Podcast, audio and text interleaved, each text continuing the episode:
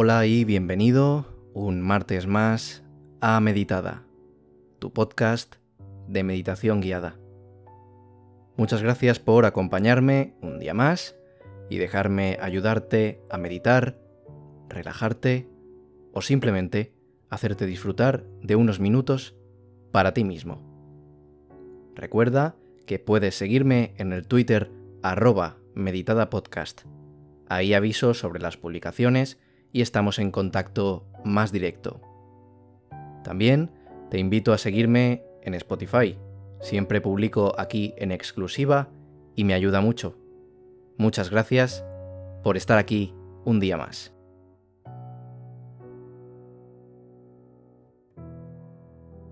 Vamos hoy con un tema de, como a mí me gusta llamar, teoría.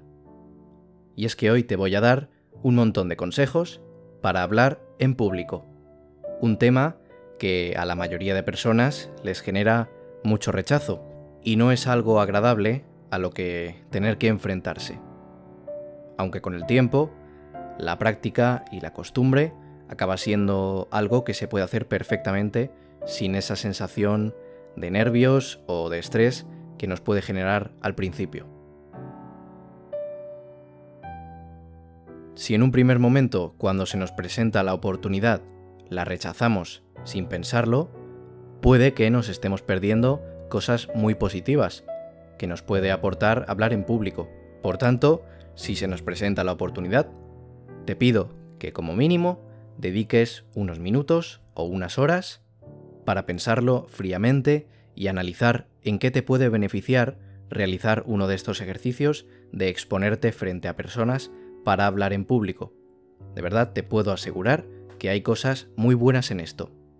Escucha el episodio y después, si se te presenta la oportunidad, como digo, decídelo tranquilamente. Bueno, primero vamos a hablar de qué es la oratoria, ¿vale? La oratoria es el conjunto de técnicas, reglas o principios que nos permiten expresarnos con elocuencia y de manera más clara ante una audiencia determinada. No solo se trata del hecho de hablar a otras personas, sino que la oratoria puede ser utilizada también como una herramienta de motivación, de información, de persuasión o pues simplemente de entretenimiento. Hablar en público para una presentación implica mucho más que pararse frente a una audiencia con un micrófono a leer diapositivas o láminas y señalar con un puntero láser. Es mucho más que eso. A todos nos gusta escuchar a un ponente eh, con habilidades extraordinarias para comunicar cierto mensaje. Incluso hay gente que seguro que tenéis en mente que habéis escuchado en un vídeo de YouTube, en una charla TED, en, bueno, en, vuestra, en vuestra universidad, en vuestro trabajo, lo que sea, y pensáis que expone muy bien, que habla muy bien, y eso siempre se queda en la mente de las personas. Porque te impacta.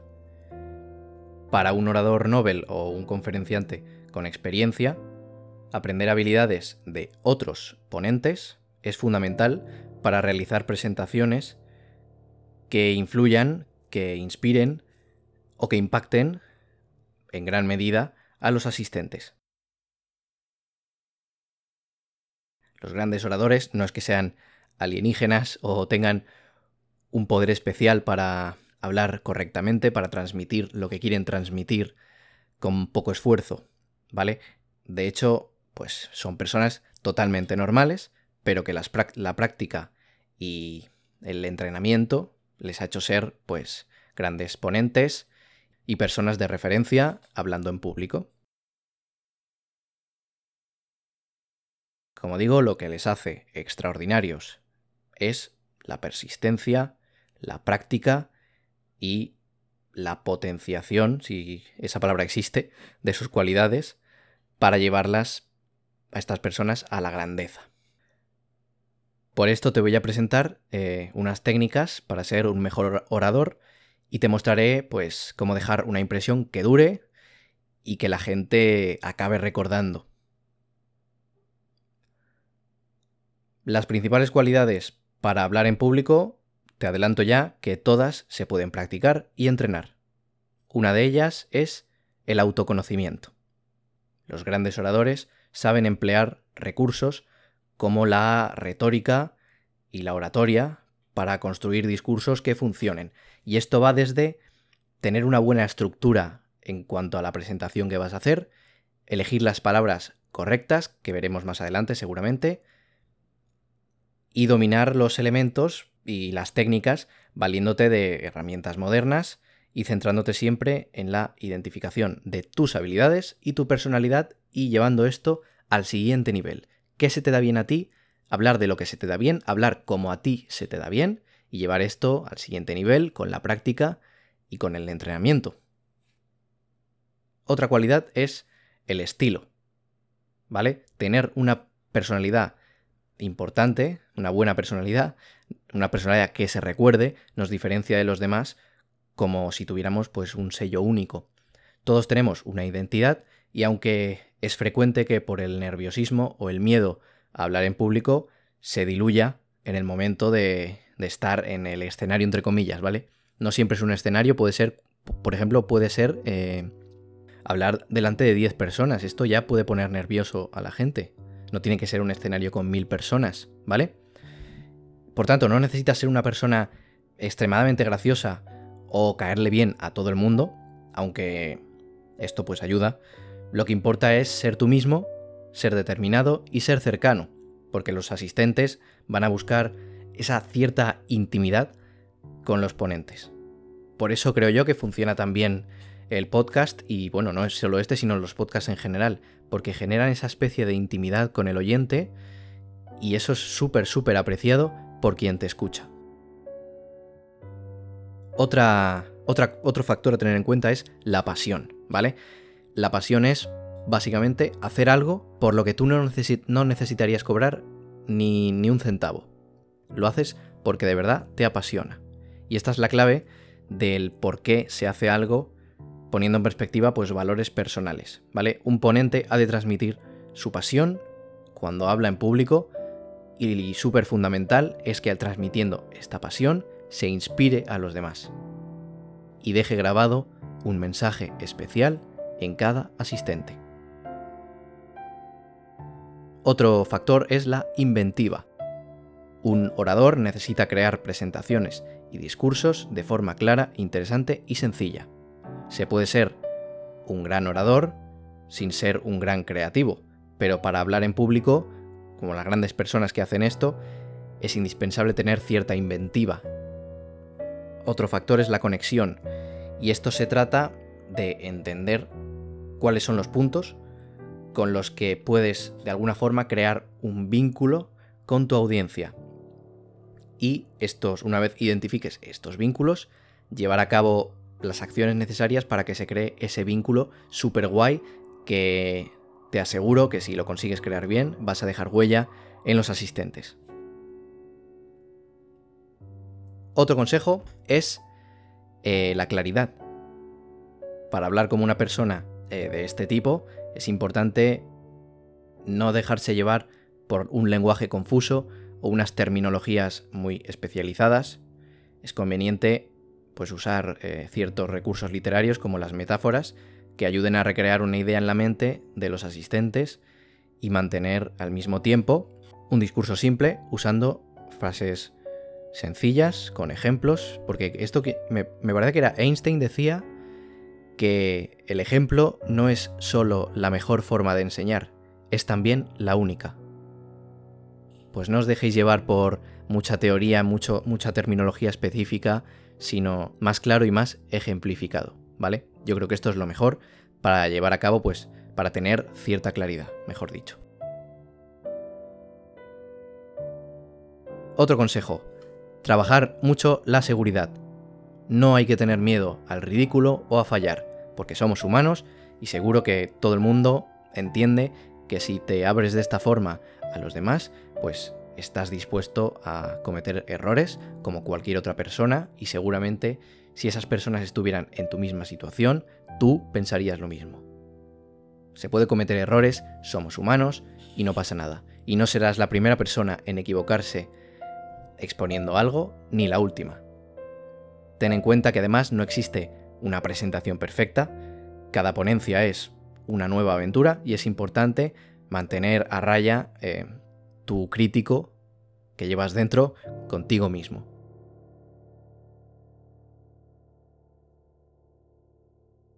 Otro consejo es la impersonalidad. Los grandes conferenciantes tienen una cosa que se llama piel de elefante y es que absolutamente todo les resbala. Para ello se requiere ser fuerte y no tener en cuenta pues críticas destructivas y al mismo tiempo creer en ti mismo y en el mensaje que estás lanzando en la presentación.